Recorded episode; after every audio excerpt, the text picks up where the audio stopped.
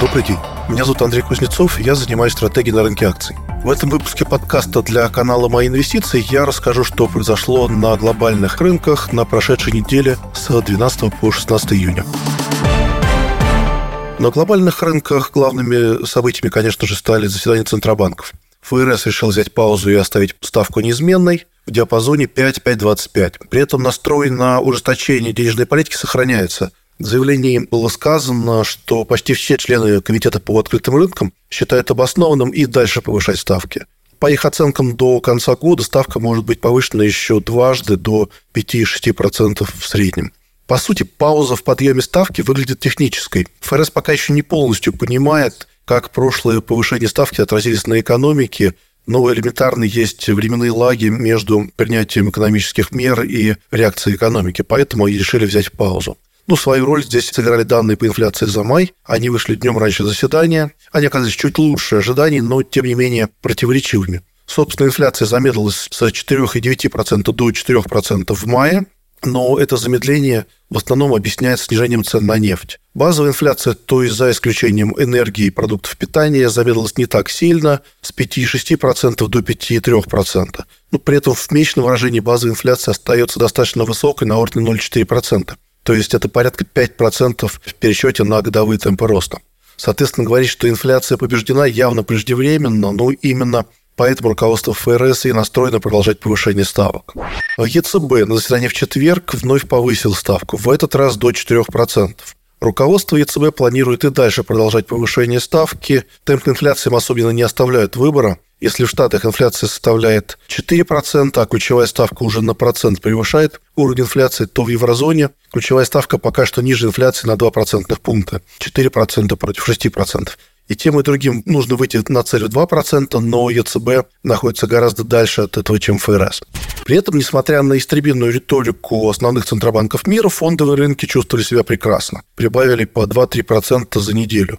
S&P 500 превысил 4400 пунктов, максимальный уровень более чем за год. И вообще индекс находится сейчас где-то всего на 7% ниже исторических максимумов начала 2022 года, несмотря на то, что с тех пор была ставка повышена с нуля до 5%. Германский индекс DAX и вовсе достиг исторического рекорда. И вот такая сила рынка акций продолжает удивлять экспертов. Как будто рынок не верит ни в перспективы рецессии, ни в более высокие ставки. Кстати, максимальный рост показывают циклические сектора и сектор технологий. И если задуматься, ситуация поразительная. Рынок как будто верит в то, что никакой рецессии не будет, а инфляция просто возьмет и упадет сама по себе.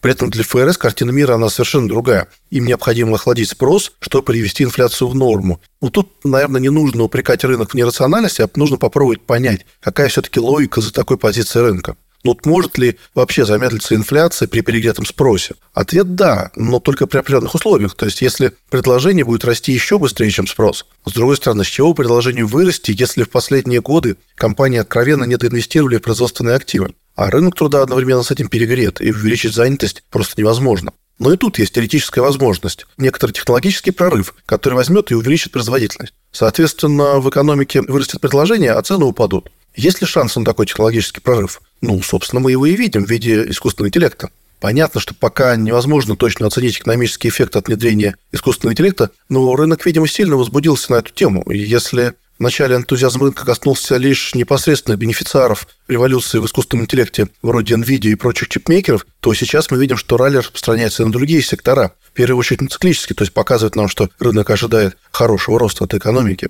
Сложно сказать, насколько такое мнение обосновано. В конце концов, мы видели в 90-е годы преждевременный хайп на тему интернета. До того, как, собственно, интернет стал коммерчески серьезным видом бизнеса, мы видели бум доткомов, последующий крах. Лишь десятилетия спустя эта технология действительно стала влиять на экономику.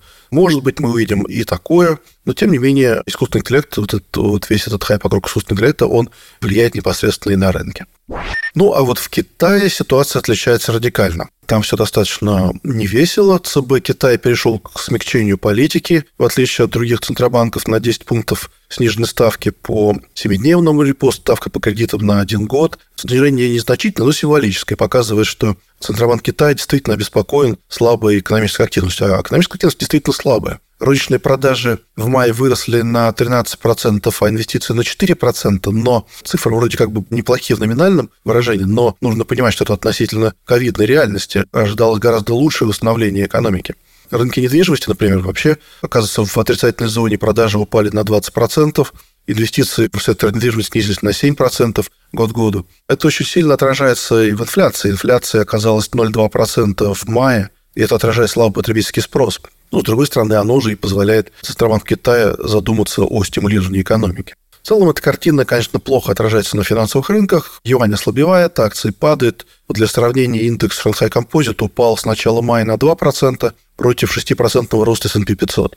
Ну, впрочем, могут китайские активы еще и подскочить, если все-таки правительство и Центробанк объявят более масштабные меры стимулирования. Мы видели это и в прошлом, когда меры стимулирования вызывают энтузиазм на рынке. Мы даже не можем сейчас сказать, насколько они в итоге окажутся успешными или нет, но, важен сам факт, что само объявление может улучшить настроение рынка. Ну, в целом, это все новости, которые хотелось бы посвятить на этой неделе. Спасибо за внимание, ждем ваших комментариев и хорошего дня. Спасибо.